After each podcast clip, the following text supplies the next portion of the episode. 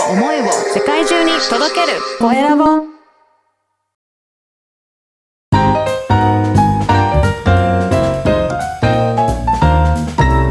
ポッドキャストの配信で人生が変わる。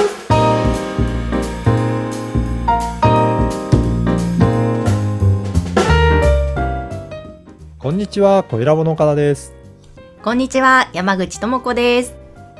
この番組前半では、ポッドキャストに関わるいろいろなお役立ち情報もお届けしているんですが、結構この岡田さん、はい。ビジネスに関する、うん。えーコンサル的なすごい役立つ情報もね、教えていただいておりますが、毎回楽しみなんですが、今日はどんなテーマでしょうか？今日はですね、フレームワーク力っていうことで、えーフレームワークについてちょっとお話ししたいと思いますが、はい。山口さん、このフレームワークっていう言葉は聞いたことありますか？あの、聞いたことはあるんですが、うん何かって言われるとわか説明できないです。そうですよね。なかなかあんまり日常的には使わないことかもしれないんですけど、あの、例えばですね、えなんか共通のパターンみたいな感じで、型っていうふうに思っていただいてもいいのかなと思います。はい。そういった基本的なパターンを持っていると、物事をいろいろ素早く取り組みやすいっていうことですけど、例えばですね、えっ、と、会議とかやるときもうん、最初にこれを伝えて、あ真ん中ではこうして、最後にはこうするっていうような、毎回毎回決まったパターンがあれば、それにのっとってやればいいので、会議もスムーズに進んでいくとか、うん。あとは資料の作成もフレームワークっていう型があれば、例えば気象転結っていうようなパターンで、えーの述べていくっていうこともやれば、そうするとその毎回同じようなパターンになるので、すごくスムーズに伝えられるっていうのがあるんですね。ほううん、ここれをですね、ポッドキャストにも当てはめたらどうなるかっていうと、そのフレームワークとしてどういう構成にするのかっていうのを型を決めておくと、話も展開しやすいですし、えーいろいろ伝えやすいんじゃないかなと思います。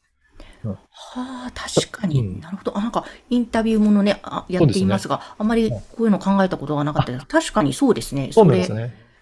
いや、できるといいですし、うんうん例えば、この、えっ、と、ポッドキャストの配信で人生が変わるっていう番組も大きく分けると、ぜ前半が、ポッドキャストの活用の仕方の情報を提供して、うん後半はおすすめのポッドキャスト。これもフレームワークといえばそうなんですね。そういう型にのっとってるので、毎回同じようなパターンでお話がお伝えできるっていう。あなるほど、そう、そうか。なんかそうすると、うん初めてはいやったことないからできないよって思わなくてもうん。大丈夫ですね。フレームワークがあると。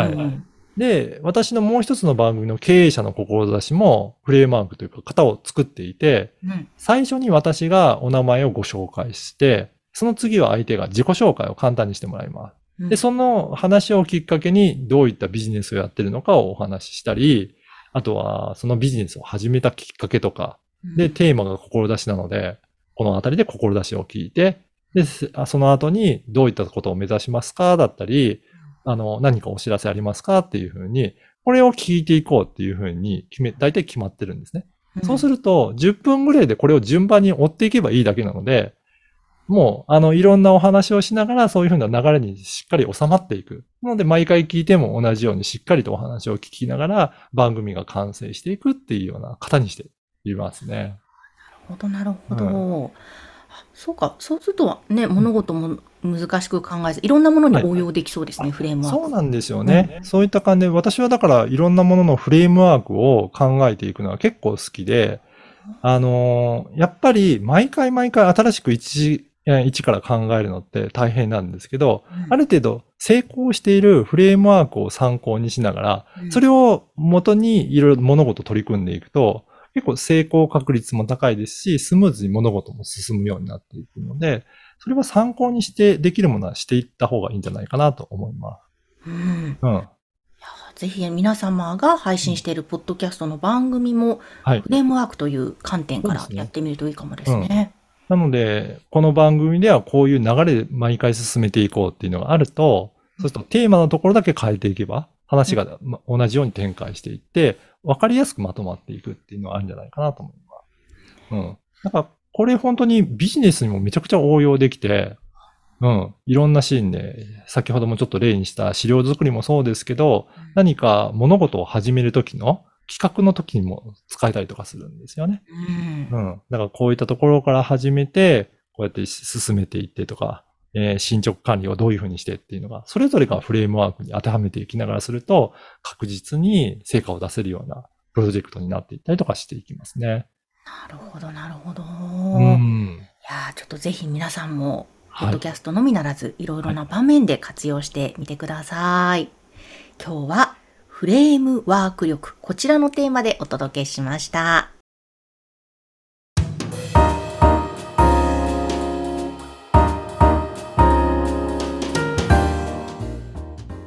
さて続いてはおすすめのポッドキャストのコーナーです。今日の番組はどんな番組でしょうか？今回は、偏愛力が世界を変えるという番組をご紹介したいと思います。はい。もう面白いですね、タイトル。偏愛力が世界を変える。これはどういうことなんでしょうか？はい。これはですね、ビエラさんという方が、いろんな方の、えーお話をインタビュー形式で聞いていきながら、それで発信している番組ですけど、えーなかなか私も偏愛力っていう言葉、あんまり聞かなかった言葉なんですが、まあいろんなものを、えー、こようなアイスとか、こだわりを持ってひたすら追求して行動する。で、まあそういった人々をどういったこだわりをして、えーえーそのことをやっと突き詰めていってるのか、そこをとことん聞いていきたいというビエラさんのもう強い、えー思いから発信されている番組ですね。えーこのビエラさんという方はまた名前が素敵なんですが、どういう方なんですか？はい。ビエラさん、そうですね。あのー本当に、えーいろんなことをされて、えーいらっしゃるんですけど、結構ですね、あのーなんだろうな、海外にも行かれたりとかして、えーそうですね、本当に、えーご自身のこだわりも、ビエラさん自身も追求されていらっしゃるんじゃないかなっていうことで、それで、えーいろんな方にインタビューを今は自由に聞いていきたいということでやってらっしゃいますね。えーそうなんですね。いや、これはまた、なんか、こうね、インタビューものって本当いろいろな方の人生が垣間見ることできるから、いろんな学びがまたありそうですね、回ごとに。そうですね。で、かなりこだわりのビエラさんが、この人にぜひお話を聞いてみたいっていう、そういった方にインタビューをされているので、一回一回がすごく興味深いお話をされてるし、皆さんすごいプロフェッショナルな方なんだなっていうのがわかるようなエピソードですね。えーそうなんですね。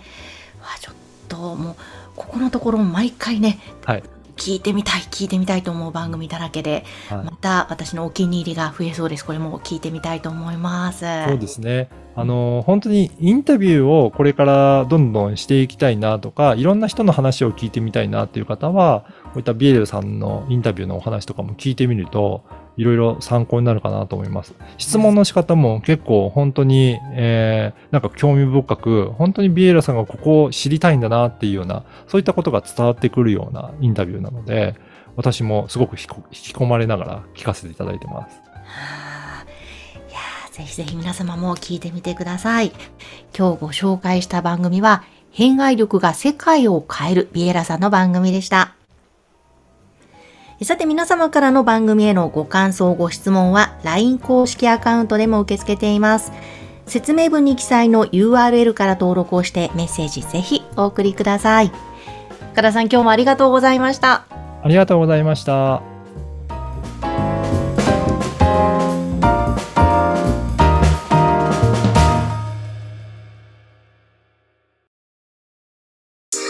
声を思いを世界中に届けるコエラボ